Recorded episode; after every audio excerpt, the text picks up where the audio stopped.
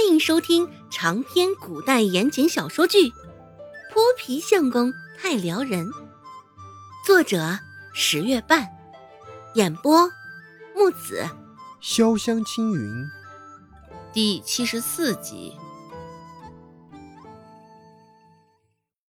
陈家人听了孟婆子的话，自觉尴尬，这般吵闹下去也捞不着什么好处，便也没有再多说些什么。与其理论，单着曾婆子便直接离开了周家，李正紧随其后，一行人浩浩荡荡的出了院子。原本院子里还是热闹的不行，现在却突然安静了下来。只是现在的安静，多多少少带着几分诡异的成分在。罗氏抖动着眼神，紧张的瞧了一眼孟婆子。见他脸色黑的不能再黑了，心里是更紧张了，心慌的口干舌燥。罗氏不停的舔着嘴唇，紧紧攥着罗裙。罗氏呐呐的开口道：“娘，我……”只是才刚吐了两个字，就被孟婆子打断了：“闭嘴！你的事儿，等有贵回来了，再跟你好好算算。现在回去。”先将你的东西收拾收拾，赶在天黑前也能上路。孟婆子扯着嘴皮讲话，脸上的肉僵动未动，看上去甚是恐怖。现在这般平着调讲话，更是让人心慌。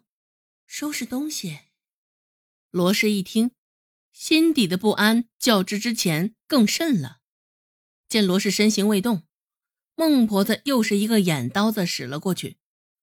罗氏这才慢吞吞的移步到房内，孟婆子视线扫向周芷，眼神倒没有像看罗氏的那般凌厉。想到刚刚赶走陈家人，周芷在这其中功劳不小，孟婆子的眼神也软和下来不少。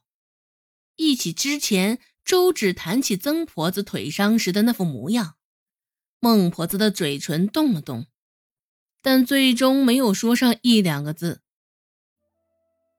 周兴与周成回来的时候，对于家中这弥漫着这股子诡异，也是惊异不已。不过都心照不宣的，没有开口问什么。罗氏一直待在房间里，没有做绣活，自然不会按照孟婆子所说的收拾东西。现在就那般毫无生气的坐在椅子上。心神不安地等着周有贵的回来。到了中午午时，周有贵扛着锄头准时回到家里。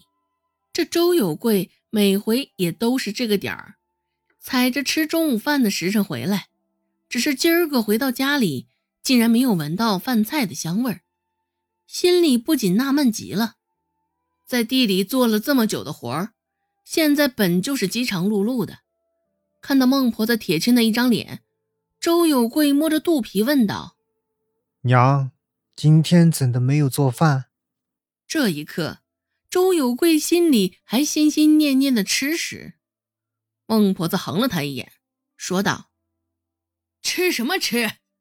马上我就被你这个好媳妇给气死了！”周有贵瞧着他那脸色，缩了缩脖子，心里想着：这早上的时候两个人还好好的。一起和和气气的用着早饭，怎么半天的晨光，两个人又开始这般水火不容了？周有贵摸了摸鼻子，低声喃了一句：“这又怎么了？”对于这孟婆子与罗氏之间的事儿，周有贵本意是不想多插手的，下意识的就是有多远就躲多远去。只是孟婆子又岂会如他所愿？从自己肚子里掉下来的肉，孟婆子也是了解的很。瞅着周有贵这般不争气的模样，孟婆子心里的那把火烧得更甚了。一双三角眼死死地盯着周有贵，重重地喘了两口粗气，说道：“哎，！”去将你那好媳妇喊出来。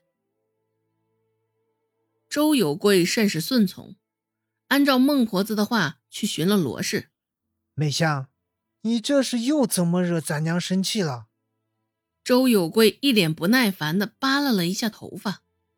说到这，罗美香就泫然欲泣。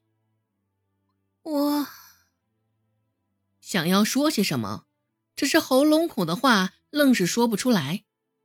看他这般可怜兮兮的模样，孟婆子又冷哼一声，斜着眼睛，甚是不屑的说道：“怎的，现在还使出苦肉计了？罗美香，你这本事不是很大吗？现在哭什么哭？假惺惺的给谁看呢？”娘，我……孟婆子一巴掌打在桌子上，打断了他的话。别喊我娘，我可没你这么厉害的儿媳妇儿。一天两天琢磨着怎么气死我吧，好让你在这个家为虎作伥。孟婆子扬着声，声音甚是响亮。就算是隔着几堵墙，房间内周姓三姐妹也是将那话听得一清二楚。对于今天早上发生的那些事儿，周姓与周芷也都不清楚。见现在外边吵得这般厉害，两个人就扒着门口紧紧的看着。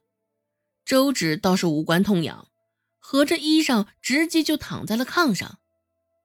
连续几天都未好好睡觉，正好趁此机会补个觉。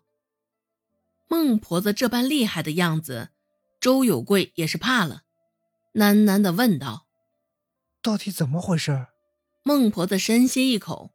凝在罗氏身上的视线，这才转移到周有贵的身上。上回周芷替陈家那小子治病的事儿，您也是知道的。罗美香收了人家二两银子，却跟我撒谎，称只收了人家一两真金，背着我自己偷偷把那一两藏了起来。孟婆子沉着声，一五一十的告诉了周有贵。罗氏被他说的，脸上也是一阵红一阵白，头不停的往下低。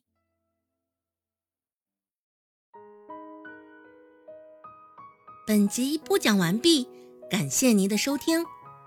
感兴趣别忘了加个关注，我在下集等你哦。